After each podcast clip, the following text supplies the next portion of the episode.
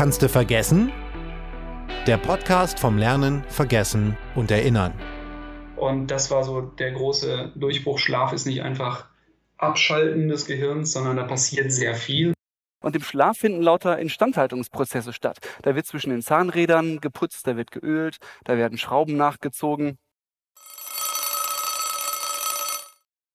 Herzlich willkommen zu einer neuen Folge Kannst du vergessen. Heute mit einem müden Moderator. Ich sag's direkt am Anfang, wie es ist.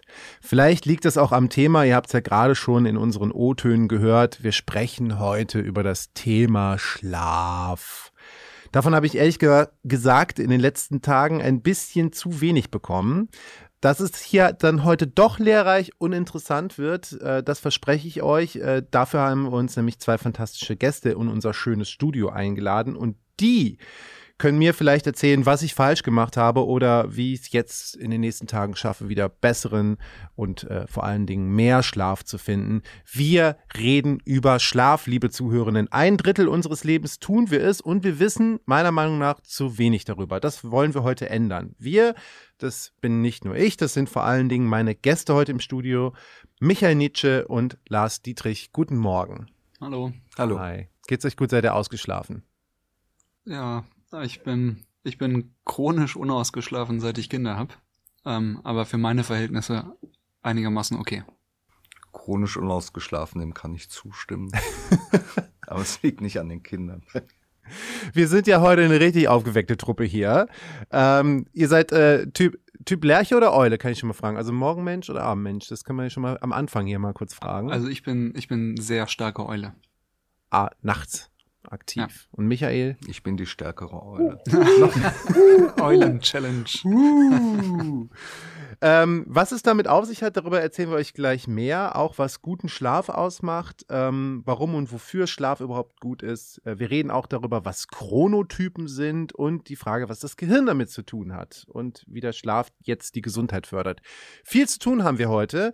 Wir machen uns gleich auf, aber erstmal wie immer, also ehrlich gesagt erst seit einer Folge in dieser neuen Staffel, unser kleiner Gästeteaser. Michael Nitsche ist Professor für Psychologie und Neurowissenschaften, Raucher und Eintracht Braunschweig-Fan. Mindestens eine dieser Sachen ist er bereits seit seiner Geburt. Der approbierte Mediziner arbeitete als Arzt in der Uniklinik Göttingen und ist mittlerweile Professor am Leibniz-Institut für Arbeitsforschung an der TU Dortmund. Mit seiner Arbeit möchte er unter anderem besser verstehen, wie Neuroplastizität beim Menschen funktioniert und welche Rolle der Schlaf beim Lernen und bei der Gedächtnisbildung spielt. Lars Dittrich ist promovierter Neurobiologe und arbeitet als Wissenschaftsredakteur bei MyLab. Bei der Suche nach seinem nächsten Forschungsthema hat es sich immer von der Frage leiten lassen, was er selbst wirklich gerne lernen würde.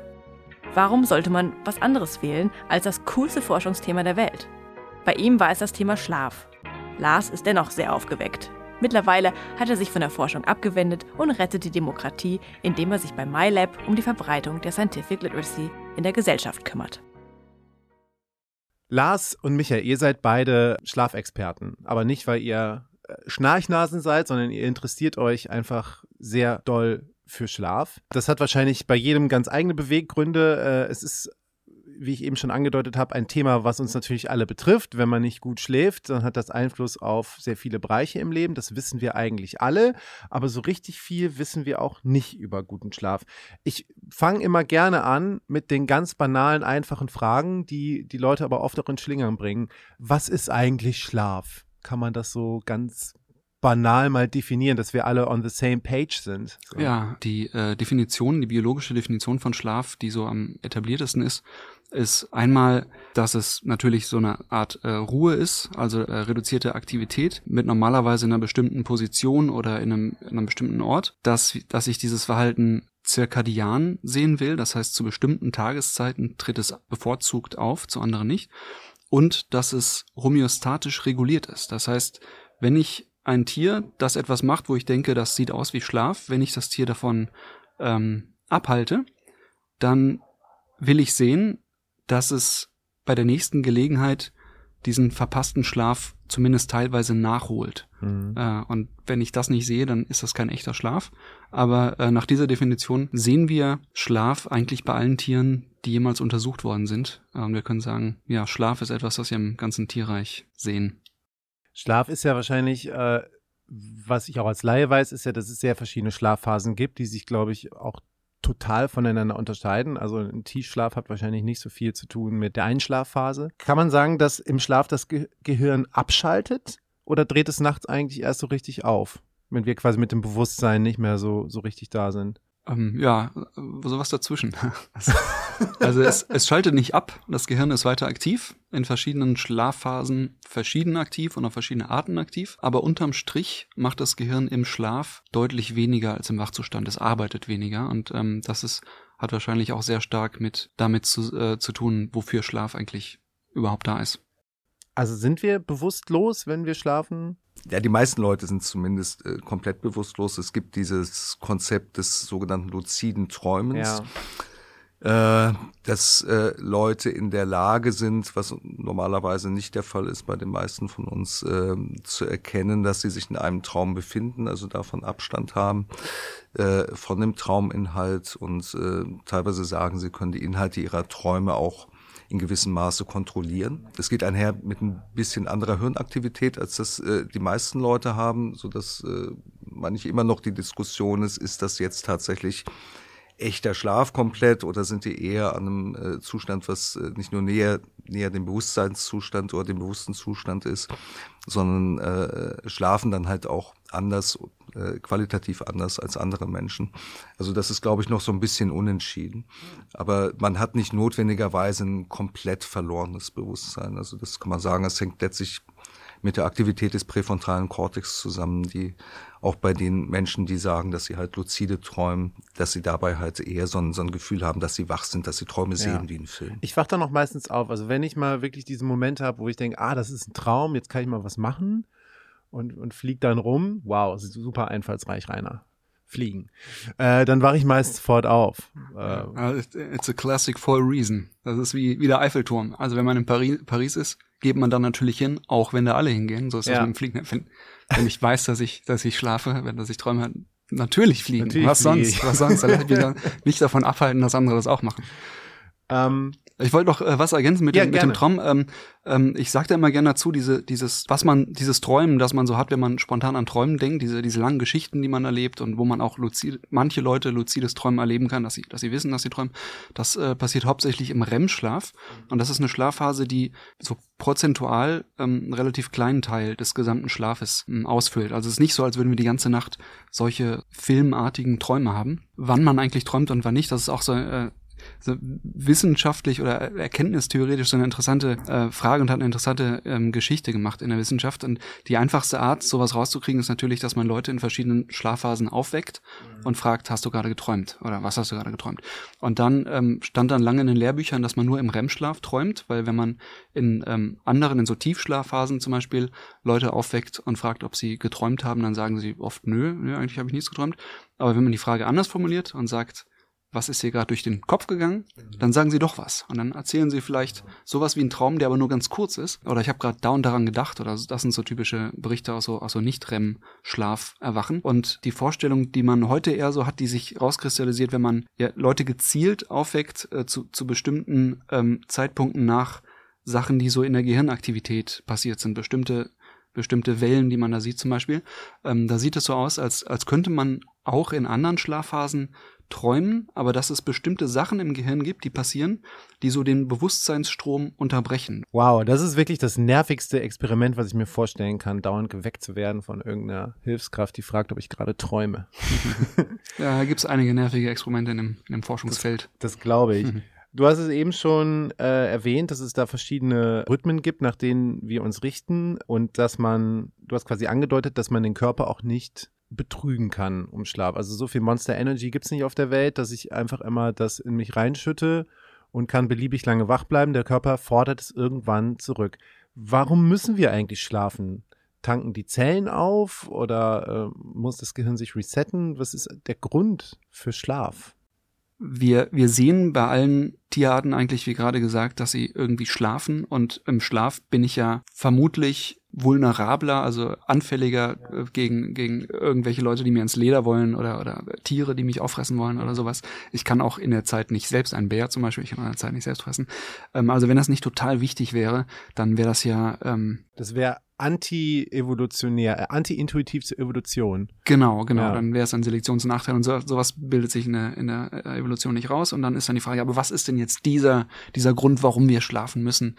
Und ich, ich glaube, man versteht das besser, wenn man sich das so vorstellt, dass Schlaf aus einem evolutionären Grund sich entwickelt hat und zwar sehr, sehr früh. Ähm, also so etwas wie Schlaf hat sich sehr, sehr früh entwickelt, wahrscheinlich schon bei Einzellern. Und als es da war, konnten bestimmte Funktionen in den Schlaf verlegt werden die man, die man eben machen muss. Also wir in, in, unserem Körper, in allen möglichen Geweben passieren ja alle möglichen Sachen. Wenn wir uns einen Muskel vorstellen, der, wenn ich, wenn ich renne oder, oder sonst irgendwas mache, wo ich Kraft brauche, dann erzeugen die Muskelzellen Kraft, ziehen sich zusammen, strecken sich und so weiter.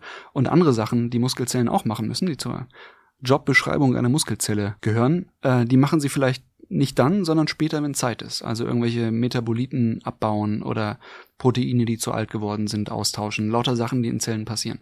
Mhm. Und wenn man als Tier nun mal so lebt, dass man zu bestimmten Zeiten immer eine Ruhephase hat, ist es sehr effizient, bestimmte Funktionen einfach in die Ruhephase reinzuschieben. Und das erklärt vielleicht auch, warum man sich dann einfach gut fühlt, wenn man gut geschlafen hat, weil dann all diese Dinge, die sich angestaut haben, in den Zellen erledigt worden sind. Genau, das, da passieren, also da sind wir jetzt äh, mitten in der, in der Funktion von Schlaf. Also es gibt viele Funktionen ähm, von Schlaf, also Sachen, die im Schlaf einfach besser passieren. Mhm. Und so als, als Bild gebe ich da gerne, wenn man äh, eine, eine Maschine hat oder eine Maschinerie, dann da muss man so Instandhaltungsarbeiten machen. Also nicht warten, bis die Maschine kaputt ist und sie dann reparieren, sondern Instandhaltungsmaßnahmen vornehmen, damit sie nicht kaputt geht, wie, wie die Kette ölen oder mal ein Zahnrad austauschen, wo ich weiß, das ist so alt, das tausche ich aus, bevor es kaputt geht. Lauter solche Sachen und im ähm, Es geht nicht, wenn die Maschine läuft. Es geht zumindest sehr viel schlechter, wenn die Maschine läuft. Ich kann mir vorstellen, wenn ich Fahrrad fahre und ich sehe, dass die, die Kette ist rostig, kann ich im Fahren versuchen, die Kette zu ölen.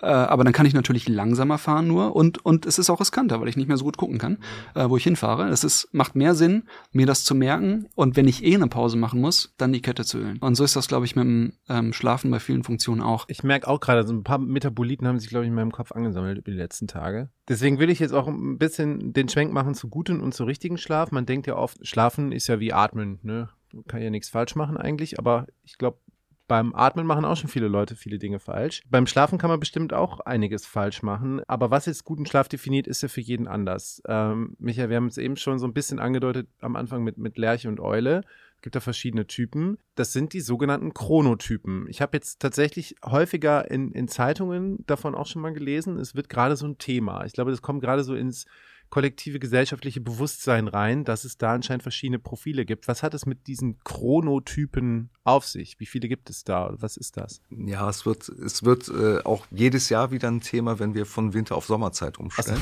So. äh, immerhin, dann kommt es ein bis zweimal im Jahr und äh, es ist definitiv ein wichtiges Thema. Also es gibt zwei Hauptchronotypen, frühen Chronotyp, den späten Chronotyp. Wir haben vorhin drum, drüber geredet, wer von uns eine Eule ist, wer von uns eine Lerche ist und das referiert im Prinzip dazu, äh, also die, die Lerche als der frühe Vogel, also Menschen, die, die früh aufstehen, sich dabei gut fühlen, äh, abends eher früher müde werden und dann halt die Antipode, die Eule, die relativ lange schläft und äh, große Teile des Tages, wenn sie denn darf und kann, nicht im völlig wachen Zustand verbringt und äh, dagegen eher eher abends aufdreht. Es gibt natürlich Zwischentypen und die meisten Menschen sind irgendwo dazwischen. Es ist letztlich so, dass, dass man den Chronotypen definieren kann, am einfachsten über so ein paar Fragebögen, ja, mit denen man abfragt, wenn du aufstehen könntest morgens, wann du wolltest, wann würdest du aufstehen, wann würdest du schlafen gehen. Solche Geschichten, äh, die meisten können das ja nicht völlig frei entscheiden. Das gibt es, äh, Entschuldigung, weil das hätte mich nämlich interessiert, wie man das herausfindet.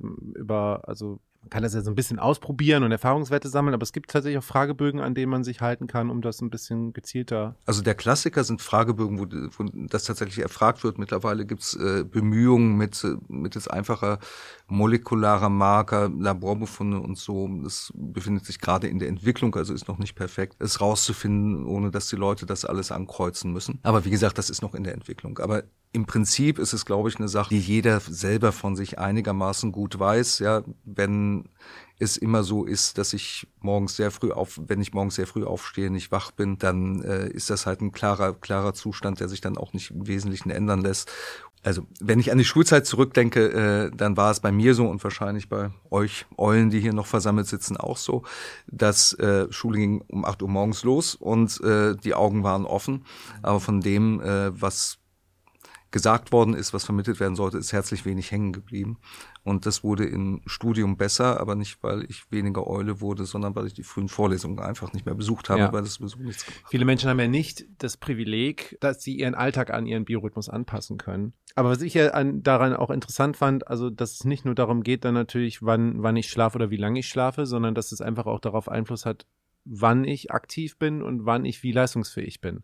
Ich bin zum Beispiel auch, glaube ich, eher lerchig, ich kann schon früh aufstehen so, aber dann ist ja auch die Frage, dann wenn ich dann manchmal vielleicht abends noch was machen will und kann das nicht so gut, dann, dann, dann blame ich mich immer so ein bisschen. Ich bin dann nicht wirklich müde, aber meine Kapazität, meine kreative Energie ist dann einfach nicht mehr da. Das finde ich ganz interessant, dass es ja einfach damit zu tun hat, wann wir welche Aufgaben machen.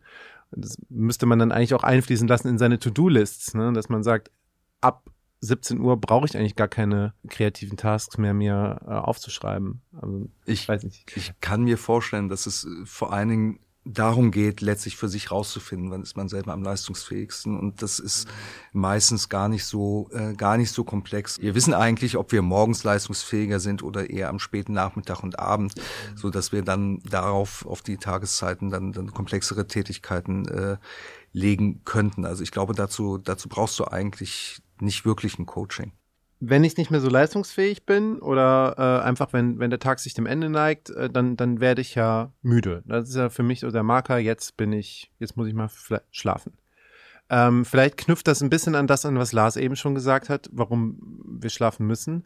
Aber gibt es eine Definition davon, was, was eigentlich Müdigkeit ist? Was passiert, wenn wir müde werden? Ist das dann so der Körper, der signalisiert, jetzt muss ich diese Aufgaben mal umsetzen? Oder äh, dann, also wenn der Balken nach unten geht. Was heißt eigentlich, dass wir müde werden? Was, was ist das? Da ist ähm, ein ganz wichtiges Konzept, dass es zwei Prozesse gibt, die dieses Bedürfnis regulieren. Wir haben gerade eben über die, ähm, den zirkadianen Rhythmus mhm. gesprochen, Eulen und Lerchen. Und das ist in diesem, diesem Forschungsfeld in der Chronobiologie geht es darum, dass bestimmte Prozesse in unserem Körper bevorzugt zu bestimmten Tageszeiten passieren. Und Schlafwach ist nur ein Beispiel davon, von Sachen, die zirkadian reguliert sind. Und bei Menschen ist es so, dass wir bevorzugt nachts schlafen und tagsüber wach sind. Und auch wenn ich nachts nicht schlafe, allein durch diese zirkadiane Regulierung bin ich nachts nicht oder in der Zeit, in der ich eigentlich schlafen würde, nicht so leistungsfähig. Und dieser Unterschied ähm, mit äh, Eulen und Lerchen geht es ein bisschen darum, also die, unsere innere Uhr ähm, stellt sich immer nach äußeren Zeitgebern. Das stärkste ist dabei das Tageslicht. Und das Tageslicht ist natürlich oder wäre für uns alle, wenn wir Jäger und Sammler wären und draußen leben würden, gleich. Ähm, trotzdem stellt sich die innere Uhr bei uns äh, bei verschiedenen Typen so ein bisschen anders. Das kann man sich so vorstellen. Wir haben alle unsere unsere Taschenuhr dabei und dann jedes Mal, wenn wir an der, am Rathaus vorbeigehen, wo die große Uhr hängt, dann stellen wir nochmal nach, damit wir alle mit dem ähm, ja. Rathaus synchronisiert ist. Und die verschiedenen Typen haben aber Taschenuhren, die sie dann oder äh, sind genetisch so veranlagt, dass sie, dass sie ihre eigene Taschenuhr immer ein bisschen vor oder ein bisschen nach der Rathausuhr stellen. Und das ist die aber nur die zirkadiane Regulierung äh, von, von Schlaf. Zusätzlich gibt es die homöostatische Regulierung. Und das bedeutet einfach, je länger ich wach bin, desto dringender will ich schlafen. Und dass das zwei unterschiedliche Sachen sind, hat jeder von uns am eigenen Leib schon erfahren, wenn man zum Beispiel ähm, als Studierender die Nacht durch lernt mhm. oder auch feiert, aber ich glaube meistens lernt, dann merkt man, dass es so irgendwann für die meisten Leute so um vier Uhr morgens einen Punkt gibt, wo es besonders schwierig ist, Danach wird es wieder einfacher, wach zu bleiben. Das liegt daran, dass der mein zirkadianer Rhythmus, meine zirkadiane Regulierung langsam wieder auf wach schaltet und ich wach, wacher werde. Und deswegen ist es einfacher, wach zu bleiben. Aber wenn ich dann um 10 Uhr vormittags mich in die Vorlesung setze, geht's mir natürlich ganz anders, wenn ich die Nacht geschlafen habe oder wenn ich die Nacht nicht geschlafen habe. Und das ist der, der homöostatische Aspekt, den wir merken. Ich, ich will zusätzlich zu dieser zirkadianen Regulierung will ich dringender schlafen, je länger ich wach gewesen bin. Da will ich nochmal ansetzen, wenn du jetzt äh, von dieser homöostatischen Regulierung sprichst, ist da quasi auch ein Mechanismus in uns für verantwortlich? Gibt es so eine Art, weil du hast eben innere Uhr gesagt, das sagen viele Leute immer, aber es gibt ja nicht das Urorgan oder gibt es Doch. oder gibt es Zeitzellen oder so? Gibt es sowas? Beides, beides. Okay. Okay, also die, ähm, es, wie gesagt, gibt's diese, diese zweifache Regulierung, einmal zirkadian, einmal homostatisch äh, des Schlafes. Und wie unsere innere Uhr funktioniert, das haben wir heute ziemlich gut verstanden. Da gab es äh, ziemlich, ziemlich gute Fortschritte in den letzten Jahren bis Jahrzehnten. 2017 gab es einen Nobelpreis für das molekulare Verständnis der inneren Uhr, wie das funktioniert. Interessanterweise an Leute, die hauptsächlich an, an Drosophil, an Fruchtfliegen geforscht haben. Und das ist so, dass die, dass wir Proteine haben, die sich aufbauen also die, die produziert werden, dann haben wir immer mehr davon, also als würde man eine Ablage voll davon machen. Und wenn die ein bestimmtes Level überschritten haben, dann fangen die an, ihre eigene Synthese zu hemmen. Und dann werden sie wieder abgebaut und dann sind sie irgendwann weg. Und dann, weil sie weg sind, hemmen sie ihre eigene Synthese nicht mehr und deswegen werden sie wieder produziert, dann wird die Ablage wieder voll. Äh, man hat also so ein, so ein Hoch und Runter und Mhm. ein Zyklus dauert eben ungefähr 24 Stunden. Das Mhm. ist so der, der Kern der, der, der inneren Uhr. Und du hast gerade vom Uhren- Uhrenorgan gesprochen. Es gibt einen Bereich im Gehirn, der so die, die, das Master-Uhrwerk ist, wo sich alle anderen Zellen nachrichten, aber jede Zelle in unserem Körper hat im Prinzip äh, die eigene Fähigkeit für so eine innere Uhr. Bei der Schlafhomöostase ist das anders. Also, um nochmal klar zu machen, was, was Homöostase ist, das kennen wahrscheinlich die meisten aus dem, aus dem Biounterricht in der Schule noch. Also Homöostase bedeutet, dass ähm, ein Lebewesen einen wichtigen Vorgang in einem Bereich hält, mit dem es sich, in dem es sich da gut mit leben lässt, einen gesunden Wohlfühlbereich. Und bei Schlaf ist es, ist es auch so. Also das gleiche, das gleiche Prinzip. Wie das funktioniert, haben wir aber sehr, sehr schlecht verstanden, im Gegensatz zur inneren Uhr. Ähm, da muss es also auch irgendwie eine Art Messfühler geben, der irgendwie misst, wie lange wir schon wach sind und das mit einem Sollwert vergleichen, wo irgendwie steht, so und so viel Schlaf brauchen wir pro Tag und der das dann übersetzt in, du musst jetzt, du hast jetzt ein so und so starkes Schlafbedürfnis und wenn du schläfst, schläfst du so und so lange und erst dann bist du ausgeschlafen und wachst von alleine auf. Wie das funktioniert, haben wir aber sehr, sehr schlecht verstanden, im Gegensatz zur inneren Uhr. Ähm, ich finde es gut, dass du jetzt auch schon die, die Hinweise aufs Gehirn gegeben hast. Äh, in das Gehirn rein guckt ja äh, Michael und sein Team vor allen Dingen. Du bist ja ähm, ähm, du musst, ich kenne nur die Abkürzung, am IFADO, ne? Das ist das Institut für Leibniz-Institut für Arbeitsforschung. das Leibniz-Institut für Arbeitsforschung. Aber ihr guckt tatsächlich in die physiologischen, äh, also in das Gehirn rein, wie es funktioniert, was es macht beim Denken, beim Erinnern, beim Fühlen. Und darüber würde ich jetzt äh, gleich gerne äh, mit dir, vor allem im zweiten Teil dieses Gesprächs sprechen. Vorher haben wir für euch äh, wie immer einen kleinen Neuro-Shortcut vorbereitet. Äh, heute geht es, wir bleiben beim Thema, aber wir äh, gehen quasi, machen einen kleinen biologischen Exkurs. Wir schauen einfach mal, wie Tiere eigentlich schlafen und was da die Besonderheiten sind. Im Tierreich findet man wirklich sonderbare Schlafgewohnheiten vor. Wie bei den Menschen gibt es auch hier Langschläfer. Fledermaus, Faultier und Koalabär gehören zu den Rekordhaltern im Dauerschlaf. Rund 20 Stunden verbringen sie im Schlummerland. Giraffen und Elefanten hingegen schlafen so gut wie gar nicht. Elefanten haben einfach keine Zeit zum Schlafen, weil sie die ganze Zeit fressen. Und für Giraffen wäre ein Tiefschlaf im Liegen viel zu gefährlich. Sie könnten ja von einem Löwen überfallen werden. Auch Zugvögel sind Meister im Nebenbei schlafen. Sie machen einfach im Flug die Augen zu. Und dann gibt es Tiere, die unter Wasser Nickerchen halten, Flusspferde zum Beispiel. Delfine hingegen schlafen tatsächlich nur mit einer Hirnhälfte, die andere bleibt hellwach. Nach zwei Stunden wird gewechselt. So kann der Delfin nicht ertrinken. Wie bei den Menschen gibt es auch im Tierreich Spezies, die sich zum Schlafen in ihre Nester zurückziehen, zum Beispiel Eichhörnchen in ihre Kobel. Aber eins steht fest. Acht Stunden Schlaf jeden Tag, das ist im Tierreich nicht die Regel. Michael, der Titel dieses Podcastes ist ja Kannst du vergessen? Der Podcast vom Lernen, Vergessen und Erinnern. Du als jemand, der regelmäßig in das Gehirn reinguckt, äh, kannst du mir sagen, ob Lernen, Vergessen und Erinnern Dinge sind, die auch alle während des Schlafs passieren? Die passieren si- mit Sicherheit auch während des Schlafes. Wir hatten ja vorher kurz schon drüber gesprochen, äh, dass Gedächtniskonsolidierung äh, im Wesentlichen auch während des Schlafens passiert. Und das ist natürlich eine ganz wichtige Komponente des Lernens und Konsolidierung garantiert, dass wir uns an Dinge auch über längere Zeit erinnern. Und das ist eine relativ wichtige äh, Teilfunktion äh, des, des, des Schlafes, dass äh, Konsolidierung die zwar auch während des, während des Wachens stattfindet, äh, aber auch vor allen Dingen während des, äh, während des Schlafes gewährleistet ist. Und was ein Vorteil des Schlafes in diesem Zusammenhang sein könnte, ist, äh, dass wir im Schlaf natürlich insgesamt relativ wenig Außenreize haben, die haben, die Einflüsse haben und äh, damit weniger Rauschen, weniger, weniger Chaos im Gehirn haben, was es einfacher macht, äh, Verbindungen zwischen Nervenzellen äh, selektiv zu verstärken, die Dingen entsprechend, grob vereinfacht gesagt, die wir während des Tages gelehrt haben. Also es ist sozusagen so, so ein bisschen eine Repetiermaschine auch. Und das funktioniert einfacher, wenn halt nur noch tatsächlich die Nervenzellen aktiviert sind, die während des Wachens irgendetwas Wichtiges gespeichert haben. Aber hat der Schlaf auch wirklich so essentiell wichtige Funktionen für das Gedächtnis? Weil also kognitive äh, Leistungsfähigkeit lässt ja auch wirklich eklatant nach, wenn wir nicht mehr schlafen. Das ist richtig und das äh, hängt sicherlich auch damit zusammen, dass äh, wir diese homöostatischen Mechanismen haben, wo eine wichtige Rolle spielt äh, während des Wachens und während, während des Ablaufs des Tages ist es so, dass bestimmte ähm, bestimmte Rezeptoren, also so Aufnahmestrukturen für Proteine im Gehirn dafür sorgen, dass Nervenzellen miteinander kommunizieren können. Ein ganz wichtiger ist hier das Glutamat und diese glutamatergen Rezeptoren. Entschuldigung, Glutamat? Glutamat. Glutamat, was wir alle vom Chinesen kennen. Ja. Es ist aber so, damit wir einen relevanten Anteil des Glutamats vom Chinesen ins Gehirn bekommen, müssten wir so viel davon essen, dass das in keinem chinesischen Essen ist. Also okay. das äh, eignet sich leider nicht als Neuroenhancer oder, oder ähnliches. Okay. Also Glutamat ist nicht nur wichtig fürs Essen, sondern ist dann, ist auch wichtig, ein wichtiger Botenstoff im Gehirn. Und ich esse die Currywurst nur für mein Gehirn. Ne? Wie gesagt, ist zu wenig. Okay. Es ist nun so, dass die, die Effizienz dieses Botenstoffes im Tagesverlauf immer weniger wird, weil sich Adenosin ansammelt, äh, ein anderer Botenstoff, der bestimmte Rezeptoren hier blockiert.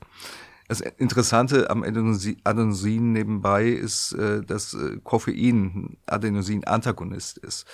Ähm, ob das tatsächlich Lernen verbessert, das ist, da sind Befunde relativ heterogen, kann Aufmerksamkeit mal so ein bisschen besser machen für eine bestimmte Zeit, wenn man müde ist. Okay. Äh, und diese glutamaterge Aktivität ist auch wichtig für die, für die Konsolidierung der gelernten Inhalte.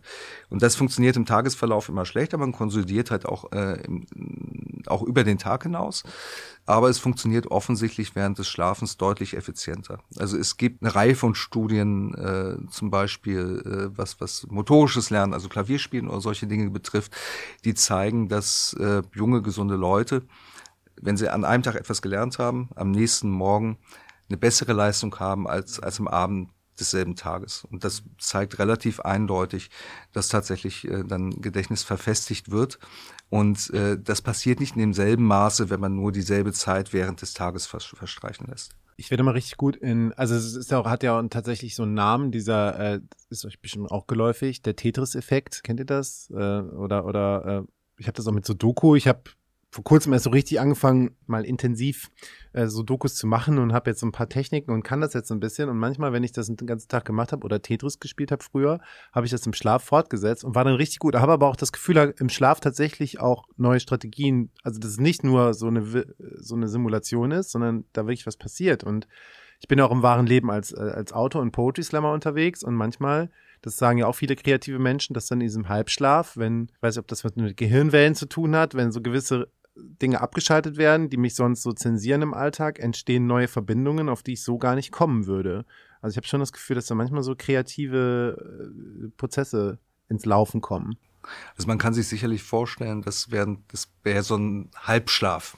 Ja. Äh dass das äh, das eher freie Assoziation fördert, so einen defokussierten Status, ja, äh, der das ob das mit bestimmten Gehirnwellen zusammenhängt. Also man könnte sich vorstellen, dass der präfrontale Kortex, der ansonsten eine ganze Menge kontrolliert, eher abgeschaltet ist oder runterreguliert ist und äh, dass sie dann einfach Dinge denken, die sie tagsüber nicht denken oder im wachen Status, weil sie dann eben viel fokussierter sind auch. Wenn man irgendwelche Zeitungen liest heutzutage, Ratgeber, irgendwelche Berichte im Internet, äh, wenn es um, um Tipps geht für gesunde Lebensführung, dann kommen immer wieder die drei Heiligen, nenne ich sie mal, der gesunden Lebensführung. Das sind die Ernährung, das ist die Bewegung und das ist der gesunde Schlaf. Und ich habe das Gefühl, der gesunde Schlaf wird von den meisten Leuten so ein bisschen, das wird dann so, ja, ja, ja klar, muss ich halt machen. Aber so richtig wird es von den Leuten, glaube ich, nicht so zu Herzen. Also ich glaube, viele Menschen sind sich nicht tatsächlich über den, über die Wichtigkeit und den Einfluss eines, eines geregelten Schlafes, sondern des gesunden Schlafes bewusst. Siehst du oder seht ihr beide das auch so? und führt tatsächlich auch falsches Schlafen in Anführungszeichen über einen längeren Zeitraum zu, zu Schäden. Also A am Gehirn oder B auch, dass man hört es ja immer wieder, dass dann das Krebsrisiko steigt und so weiter. Ist, ist das so oder ist das von der Schlaflobby perpetuiert? Schlaf, Schlaflobby. man sieht in Korrelation, Korrelationsstudien, wenn ich mir angucke, wer schläft eigentlich wie lange, regelmäßig mhm. und äh, nach 20 Jahren, wie hoch ist das Risiko von, von diesen ganzen Personen, dass sie verschiedene Krankheiten kriegen oder auch nicht. Ähm, dann sehe ich für alle möglichen Krankheiten, äh, von Herz-Kreislauf-Erkrankungen wie Herzinfarkt oder auch Demenzerkrankungen oder Diabetes, dass wenn Leute besonders wenig schlafen, dass das Risiko hochgeht. Sie haben rein korrelativ ein erhöhtes Risiko.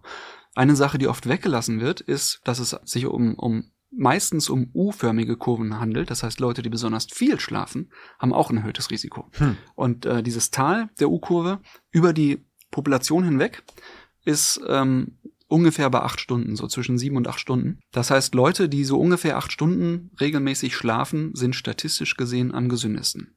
Allerdings, das muss man immer natürlich betonen, dass ähm, wenn man so einen korrelativen Zusammenhang findet, dass man noch nicht gefunden hat, in welcher Richtung die Kausalität geht. Ist es so, dass Leute, die ungesund oder dass eine ungesunde Lebensführung auch dazu führt, dass man unter anderem nicht mehr so gut schlafen kann? Mhm. Oder ist es so, dass zu wenig oder zu viel Schlaf bestimmte Risiken wirklich aktiv erhöht? Oder hängen die beiden gar nicht direkt miteinander zusammen, sondern beide von was Drittem, was, was dann nochmal ganz anders wäre? Das heißt, dass ich das eine mit dem anderen nicht ähm, beeinflussen könnte. Ich will noch kurz den, den zweiten Teil der U-Kurve dazu sagen. Ach, stimmt, ist, es gibt man, man, sieht, man sieht manchmal in den ähm, im wissenschaftsjournalistischen Formaten, dass da heißt, nicht zu lange schlafen, sonst erhöhst du dieses und, äh, dies und jenes Risiko. Und das halte ich für einen schlechten Ratschlag. Ähm, denn für diese, für diese rechte Seite der U-Kurve, also für Leute, die besonders lange schlafen, haben wir, ist, haben wir keinen plausiblen Mechanismus, wie das bestimmte Krankheiten wirklich ähm, wahrscheinlicher machen könnte. Und eine sehr, für mich sehr viel plausiblere Erklärung ist, dass es vielleicht Leute gibt, bei denen irgendetwas im Körper ein bisschen aus dem Lot ist, aus welchem Grund auch immer, und ein erhöhtes Schlafbedürfnis eine Kompensation dafür ist. Mhm. Das würde auch erklären, warum diese, diese U-Kurve auf der rechten Seite hochgeht. Und denen dann zu sagen, zwing dich dazu, weniger zu schlafen, weil acht Stunden für alle am besten sei. Wenn das wirklich so sich verhält mit den Zusammenhängen, ähm, würde das nach hinten losgehen und die mhm. würden sich eher was Schlechtes tun, als was Gutes. Also wenn, wenn du, wenn du jemand bist, der immer nur sechs Stunden schläft, ähm, kann niemand für dich messen, ob das zu wenig ist. Ich kann dich fragen, ob du dich ausgeschlafen fühlst. Und wenn du dich nicht ausgeschlafen fühlst nach sechs Stunden, ist es sehr wahrscheinlich, dass du zu wenig schläfst. Es gibt Leute, die fühlen sich nach sechs Stunden ausgeschlafen und vermutlich brauchen die aus irgendeinem Grund auch nur sechs Stunden. Das ist, das sind alles Sachen, wo wir eben, wie gesagt, viel mit Korrelation und Beobachtung und möglichen Erklärmodellen arbeiten und viel davon ist noch nicht wirklich in Stein gemeißelt, aber das ist so der beste Rat, den man heute geben kann und das ist für viele vielleicht auch enttäuschend, weil das so ein, so ein naheliegender Rat ist, ist halt, hör auf deinen Körper und schlaf so viel, bis du ausgeschlafen bist. Und äh, so fährst du am besten. Genau. Und da muss man noch mal dazu, äh, wir haben die zirkadiane Regulierung auch, auch angesprochen die kommt natürlich auch dazu. Ähm, also man muss einmal genug schlafen, dass man ausgeschlafen ist und man sollte auch ähm, gucken, dass man zu Zeiten schläft, wo man besonders gut schlafen kann. Und äh, das ist auch nicht nur genetisch festgelegt, wann ich am besten schlafe, sondern ähm, weil, weil sich eben unser Körper, unsere innere Uhr nach der Sonne stellt, hängt das auch viel damit zusammen, wann ich überhaupt die Sonne sehe und dass das das helle Licht sehe. Und wenn ich äh, den ganzen Tag in der Bude rumhänge und vielleicht auch äh, zu Schlafenszeit noch auf Bildschirmgeräte gucke, dann entferne ich mich ja, von der wirklichen Tageszeit mit meiner inneren Uhr. Und das führt auch dazu, dass Leute dann zu Tageszeiten aktiv sind, wo sie eigentlich schlafen sollten. Also wenn man gut schlafen will, sollte man auf seinen zirkadianen Rhythmus achten und eben auch auf die auf die Schlafdauer. Es gibt so ein paar Tipps, wie man das machen kann, können wir vielleicht gleich noch drüber reden. Michael, anschließend an das, was Lars eben gesagt hat, ich glaube, ihr guckt schon dann wirklich in diese Menschen rein. Ne? Ich habe ja schon gesagt, ihr untersucht am IFADO wirklich die, äh, die Physiologie des Denkens, aber auch einfach so den, den, die Chronotypen und deren Einfluss auf die Gehirnphysiologie. Also ihr guckt schon, was im Gehirn passiert bei verschiedenen Chronotypen. Und ich glaube, das macht ihr relativ gut. Ihr habt letztes Jahr dazu ein Paper veröffentlicht, das, wie ich gesehen habe, zu den Top 25 der am häufigsten heruntergeladenen Artikel aus dem Bereich Sozialwissenschaften und menschliches Verhalten mit Veröffentlichungsjahr 2021 ist. Wow. Worum ging es in dem Paper oder was seht ihr, wenn ihr äh, in die Gehirne von verschiedenen Chronotypen hineinschaut? Also das zeigt, dass Schlaf und Eulen- und Lerchenstatus halt doch von, von generellem Interesse ist, denke ich mal, dass das so mhm. häufig heruntergeladen wird. Was wir uns angeschaut haben, ist, wir haben äh, junge, gesunde Leute genommen, die äh, entweder Eulen oder Lerchen waren und haben die einmal morgens und einmal abends untersucht, also um, um 8 Uhr und um 19 Uhr jeweils. Nicht völlig extreme Zeitpunkte, aber welche, die so am ja, oberen, unteren Rande des normalen Arbeitslebens, Leibniz-Institut für Arbeitsforschung, sich befinden. Und wir haben uns einmal angeschaut, wie die kognitive Leistung ist, also wie sieht's aus mit Aufmerksamkeit, Arbeitsgedächtnis, wie sieht's aus mit Lernen und Gedächtnisbildung. Wir haben uns auf der anderen Seite aber auch angeguckt, was passiert im Gehirn während dieser Tageszeiten in den Eulen und Lerchen. Und äh, das können wir mit verschiedenen Verfahren machen. Man kann das mit EEG machen. Wir haben hauptsächlich Verfahren der nicht-invasiven Hirnstimulation eingesetzt. Das sind Verfahren, wo man mit kleinen Strömen oder mit Elektromagnet mit magnetischer Stimulation ähm, Reaktionen des Gehirns verschiedener Art hervorruft. Und äh, was wir zeigen konnten, ist erwartungsgemäß, dass die Eulen morgens nicht gut drauf waren, abends dagegen ziemlich. Und bei den Lerchen war es genau umgekehrt. Ja, das war etwas mehr, als ich erwartet hätte, dass Lerchen um 19 Uhr schon ziemlich katastrophal drauf, sind, was die Leistungsfähigkeit betrifft. Was wir physiologisch gesehen haben, ist, dass das äh, einherging mit äh, auch entsprechenden spezifischen Phänomenen. Wir hatten äh, vorhin kurz darüber gesprochen, dass äh, Nervenzellen sich äh, in ihrer Verbindungsstärke entweder verstärken oder abschwächen können mhm. und dass das ein Korrelat ist von Lern- und Gedächtnisvorgängen.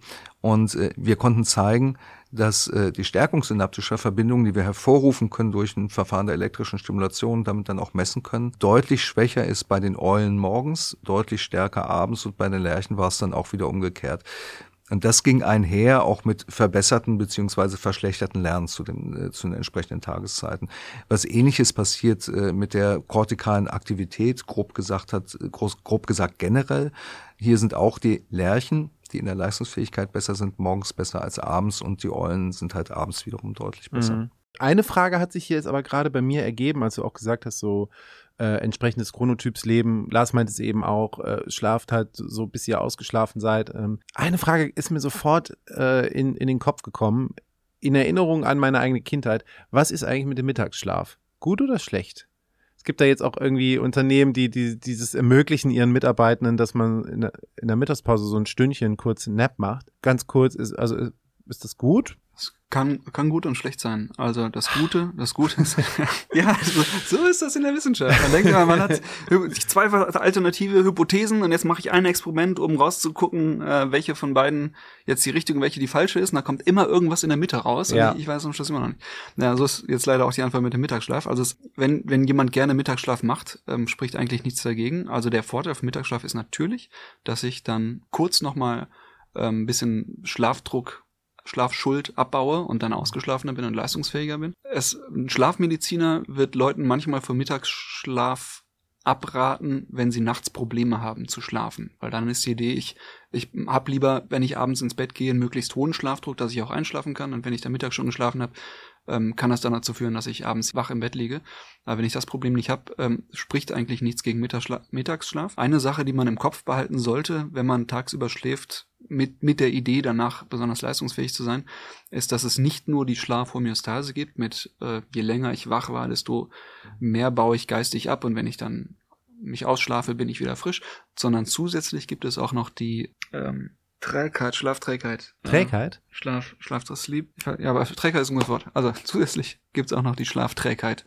Ähm, und das, das bedeutet, äh, oder das ist ein Phänomen, dass wenn ich, selbst wenn ich ausgeschlafen habe, kurz nach dem Schlafen bin ich immer noch so ein bisschen döselig. Mhm. Als, als wäre ein Teil meines Gehirns noch nicht ganz mit aufgewacht. Kenn. Das habe ich auch nach dem Mittagsschlaf. Und ich, ähm, wenn ich, wenn ich einen Mittagsschlaf so machen will, dass ich danach möglichst leistungsfähig bin, äh, muss ich natürlich den Sweet Spot finden zwischen lange genug schlafen, dass es mir was bringt, aber nicht so lange, dass ich viel von dieser Schlafträgheit habe. Ja, aber dann, ich finde, das ist doch äh, eigentlich auch eine, eine gute Message, die alles eigentlich zusammenfasst, was wir heute gehört haben, dass es nie wirklich diese, also es gibt die Chronotypen. Es gibt nicht den einen Weg, aber äh, der Weg könnte sein, sich darüber bewusst zu werden, welcher Chronotyp bin ich? Bin ich die Lerche, bin ich die Eule? Wenn ich dazwischen bin, wohin tendiere ich? Sich da wirklich einmal mit auseinanderzusetzen, Schlaf nicht als was Beiläufiges zu nehmen, was automatisch passiert, sondern das wirklich ernst zu nehmen als einen wichtigen Baustein, einer der drei wichtigsten Bausteine unserer unserer äh, körperlichen, mentalen Gesundheit. Und ähm, ja, zu versuchen auch wirklich dann sein Leben, so gut es geht, daran auszurichten. Und das ist wahrscheinlich im, in dem Spätkapitalismus, in dem wir uns befinden, mit all den Sachzwängen, von denen wir umgeben sind, nicht immer leicht. Aber vielleicht äh, habt ihr ja heute äh, hier so ein paar Impulse mitgenommen, um euch nochmal mit eurem eigenen Schlaf auseinanderzusetzen äh, und damit auch etwas für eure Gesundheit zu tun. Ich würde jetzt gleich auch schon versuchen, mit euch so ein bisschen äh, zu sammeln und den Leuten jetzt so äh, hier eine kleine Zusammenfassung zu geben, so eine kleine Take-Home-Message. Äh, entspannt bleiben. Ja. Heißt die Losung. ist, glaube ich, also ich weiß nicht, ob das international überall so ist, aber in, in Deutschland ist es, ich fand das extrem häufig. Und äh, ja, und dann liege ich im Bett und kennt ja jeder von uns, ja. Und ich hatte auch mal eine Phase, wo ich dachte, scheiße, jetzt kannst du nicht mehr vernünftig schlafen. Und dann liegt man da und dann schießt das Adrenalin hoch und äh, man boxt dann nachher wirklich ins Kissen, ja, und macht irgendwie sonst was, schläft dann natürlich erst recht nicht. Ja. Und, mhm. und äh, das aus, aus, aus diesem Teufelskreis rauszukommen, ist einfach, ist manchmal nicht so ganz einfach. Und äh, wenn man den dann erzählt, ist es nicht so schlimm und es kommt auch wieder. Und wenn du dann nicht schlafen kannst, steh auf, trink ein Glas Milch, lies irgendwas, was nicht ganz so spannend ist und geh halt, geh halt dann schlafen, wenn du wieder müde bist, weil alles andere bringt eh nichts, weil das Kopfkino fängt an, wenn ich da liege und bin eine halbe Stunde lang wach. Ja. Ja, also Schlaf, Schlafprobleme sind sehr verbreitet ähm, in, der, in der Bevölkerung. Ähm, und das ist auch immer so ein bisschen unbefriedigend, wenn man über ähm, solche Sachen redet, wie wir gerade gemacht haben, dass bestimmte Krankheitsrisiken hochgehen, wenn man zu wenig schläft. Und wenn man einen Vortrag macht, dann sieht man normalerweise im Publikum immer an den Gesichtern von den Leuten, die, die eh Probleme damit haben, dass sie zu wenig schlafen. Ähm, also, dass sie weniger schlafen, als sie gerne würden, weil sie nachts im Bett liegen. Und ich glaube auch, dass die, die Take-Home, die man, die man nach Hause nehmen sollte, ist, dass man nicht unnötig seinen Schlaf verkürzen sollte. Also man sollte sich kein, kein Leben angewöhnen, wo man denkt, acht Stunden kann ich mir nicht leisten für meinen Job oder für meine Freizeit oder irgendwas unter einen Hut zu, Hut zu kriegen. Deswegen gewöhne ich mir jetzt an, nur sechs Stunden zu schlafen. Das ist immer eine ganz schlechte Idee. Ähm, ich glaube, ein wichtiges Take-Home, was, was Leute auch aus solchen Grundlagenforschungsstudien mitnehmen können, ist, dass es, dass es wirklich so ist, dass man zu bestimmten Tageszeiten nicht so leistungsfähig ist wie zu anderen ja, und dass ja, es auch ja. bei verschiedenen Menschen unterschiedlich ist. Und wenn jemand sagt, jetzt reiß dich mal zusammen und wir machen das alle um fünf. Man selbst merkt aber, dass man nicht so leistungsfähig ist, dass man das auch ernst nimmt und äh, quasi die Wissenschaft im Rücken hat, wenn man sagt, ich höre hier lieber auf meinen Körper. Ja, klar. Ähm, zu den Schlaftabletten wollte ich auch noch sagen, dass, dass Schlaftabletten sind keine Schlaftherapie. Ähm, die, die können einem helfen, ähm, wenn man aus irgendeinem Grund heute Nacht schlafen muss, kann eine Schlaftablette helfen. Aber wenn man merkt, man schläft zu wenig und das ist, fühlt sich irgendwie nicht gesund an, ähm, helfen einem Schlaftabletten nicht. Es, es gibt einfache Schlafhygiene-Tipps, wo zum Beispiel zugehört, dass man im Bett nichts anderes machen sollte als zu schlafen. Die einzige Ausnahme ist Sex, das ist ausnahmsweise auch erlaubt. Ähm, aber man sollte zum Beispiel nicht Fernsehen gucken oder ähm, also noch nicht mal aufs Handy gucken, ein bisschen scrollen? Oh, das, das, ist, das ist doppelt falsch. Ah. Erstens. Erstens, weil du dann Sachen machst, die dich irgendwie emotional Aufnehmen, engagieren ja. oder wo, wo du mitgehst, wenn du irgendwas äh, ähm, liest oder einen spannenden Film guckst oder so. Und das sollst du nicht im Bett machen, einfach ja. um dich dran zu gewöhnen, deinen Körper dran zu gewöhnen, deinen Geist dran zu gewöhnen, dass wenn du ins Bett gehst, dann ist Runterfahrenszeit und nicht, nicht nochmal fragen, wer was, sich wundern, wer was auf Facebook geschrieben hat. Und der zweite Grund, warum das eine ganz schlechte Idee ist, ist, dass du dann in diese, diesen hellen Bildschirm guckst, der auch, ähm, so wie die Bildschirme gebaut sind, einen hohen Blauanteil hat und für unser zirkadianes System wirkt blaues Licht besonders hell. Also es ist, als wäre der Bildschirm noch heller, als er in Wirklichkeit ist.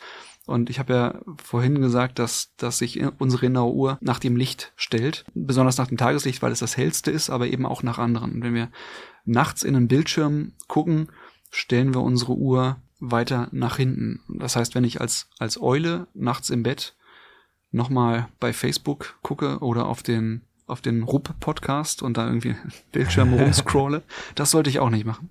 Ja. Den sollte ich mir vorher höchstens äh, aussuchen und dann nur noch den Ton anmachen. Das würde vielleicht gehen. Was ich mir mitnehme als Take-Home ist auf jeden Fall, dass ich eine Fortbildung mache zum Schlafcoach, weil es gibt doch dann sehr viele Dinge, die man beachten kann, beachten sollte, was die Leute nicht wirklich so auf dem Schirm haben. Und der Bedarf ist da. Viele, die ich kenne, schlafen fast täglich. Auf jeden Fall, ja, ja. und äh, viele Leute haben eben Schlafprobleme, ja. berichten von Schlafproblemen. Also diese Schlafhygiene-Tipps, die kann man, ähm, die find, findet ihr online, da gibt's äh, gibt's mehrere ähm, Sachen, von denen man beherzigen kann. Und wenn man merkt, dass das reicht nicht, ich habe immer noch Schlafprobleme, Einschlaf, Durchschlafprobleme, alles mögliche, gibt es äh, wirksame Schlaftherapie, die ist eine Verhaltenstherapie, also es geht nicht um Tabletten, ich muss keine Nebenwirkungen fürchten. Und ich habe äh, mache dann in verschiedenen Sitzungen mit einem Schlaftherapeuten Sachen, die mir helfen, besser zu schlafen. Dann gibt's noch andere Sachen, wie zum Beispiel diese, diese ähm, Atemaussetzer im Schlaf, da kann man auch Sachen gegen machen. Also sucht euch Hilfe, es gibt wirksame Hilfe und ähm, ja, bitte, bitte nicht zu Schlafmitteln greifen, die gehen meistens nach hinten los bei solchen Problemen. Wow. Vielen Dank für all diese Tipps und Hinweise, Lars und Michael. Äh, danke euch, dass ihr da wart. Danke für die Einladung. Und äh, danke euch, dass ihr zugehört habt äh, bei der zweiten Folge unserer zweiten Staffel von Kannst du vergessen, dem Podcast über das Lernen, Vergessen und Erinnern. In der nächsten Folge geht es um das Thema Immunsystem. Da haben wir zu Gast Martin Hadamitzki und Laura Heiß-Lückemann. Ihr könnt euch äh, uns jetzt schon gerne Fragen zum Thema Immunsystem schicken. Im Vorfeld per Sprachnachricht. Äh, die Nummer findet ihr bei uns in den Show Notes. Generell alles, was hier interessant ist, findet ihr in den Show Notes. Wir freuen uns auf eure Zuschriften, euer Feedback. Liked diesen Podcast, folgt uns gerne, um keine Folge mehr zu verpassen. Empfehlt uns euren Freunden und wenn ihr uns nicht gut fandet, euren Feinden. Äh, gleich gibt es von mir wie immer einen lyrischen Quickie zum Abschluss. Mein Name ist Rainer Holl. Danke Lars, danke Michael, dass ihr da wart. Ich gehe jetzt schlafen. Gute Nacht. Schlafen ist mehr als ein Hobby. Viele Menschen und Tiere tun es täglich. Manche sind darin sehr gut und andere, die scheitern kläglich. Wobei täglich, das sollte man jetzt nicht falsch verstehen. Die meisten schlafen erst, wenn die Sonne untergeht. Das Tageslicht nämlich diktiert uns den Rhythmus, sodass wir stets wissen, wann man ins Bett muss. Das nennt man zirkadiane Regulierung. Unsere innere Uhr und Zeitkalibrierung. Und die funktioniert ziemlich gut. Ein störenden Faktor, den gibt es dann doch schon, und zwar die bläulichen Lichter von unseren Smartphones. Bei der Vorbereitung des Schlafes empfiehlt sich ein gutes Prozedere, also nicht nur das Putzen der Zähne, sondern richtige Schlafhygiene. Die hängt davon ab, zu welchem Team man gehört. Ist man morgens schon fit oder nachts erst at work? Ja, Lerchen und Eulen sind ganz schön verschieden. Nur wenn die Zeit umgestellt wird, müssen beide sich verbiegen. Doch ob Lerche oder Eule, wenn wir mal schlafen, dann kann unser Körper so richtig was schaffen. Gedanken im Kopf werden neu einsortiert, Zellen erneuert und regeneriert, gerade Erlerntes wird konsolidiert und im Traum werden ganz neue Welten kreiert. Wir setzen die Menschenmaschine instand. Ich finde, dafür, dass wir bewusstlos sind, ist das schon allerhand. Manche sind Profis und träumen luzide. Das heißt, wenn sie wollen, dann können die im Schlaf fliegen. Wie geil ist das denn? Doch das soll für uns jetzt die Latte nicht sein. Hauptsache ist, ihr zwingt euch nicht in was rein, was absolut nicht eurem Rhythmus entspricht, also etwa sechs bis acht Stunden. Das wäre super aus fachlicher Sicht. Aber lasst euch durch Statements wie dies nicht beirren. Also wie viele Stunden bei wem was bewirken. Ihr findet schon selbst heraus, wie eure Uhr tickt und wann ihr euch wie lange selber ins Bett schickt. Müde geht ihr dann zur Ruhe, schließt eure Äuglein zu. Wenn ihr dann morgens fit erwacht, dann habt ihr alles gut gemacht. Gute Nacht. Das war Kannst du vergessen? Der Podcast vom Sonderforschungsbereich Extinktionslernen der Ruhr-Universität Bochum. Liked diese Folge, teilt sie, empfehlt uns weiter und abonniert unseren Kanal.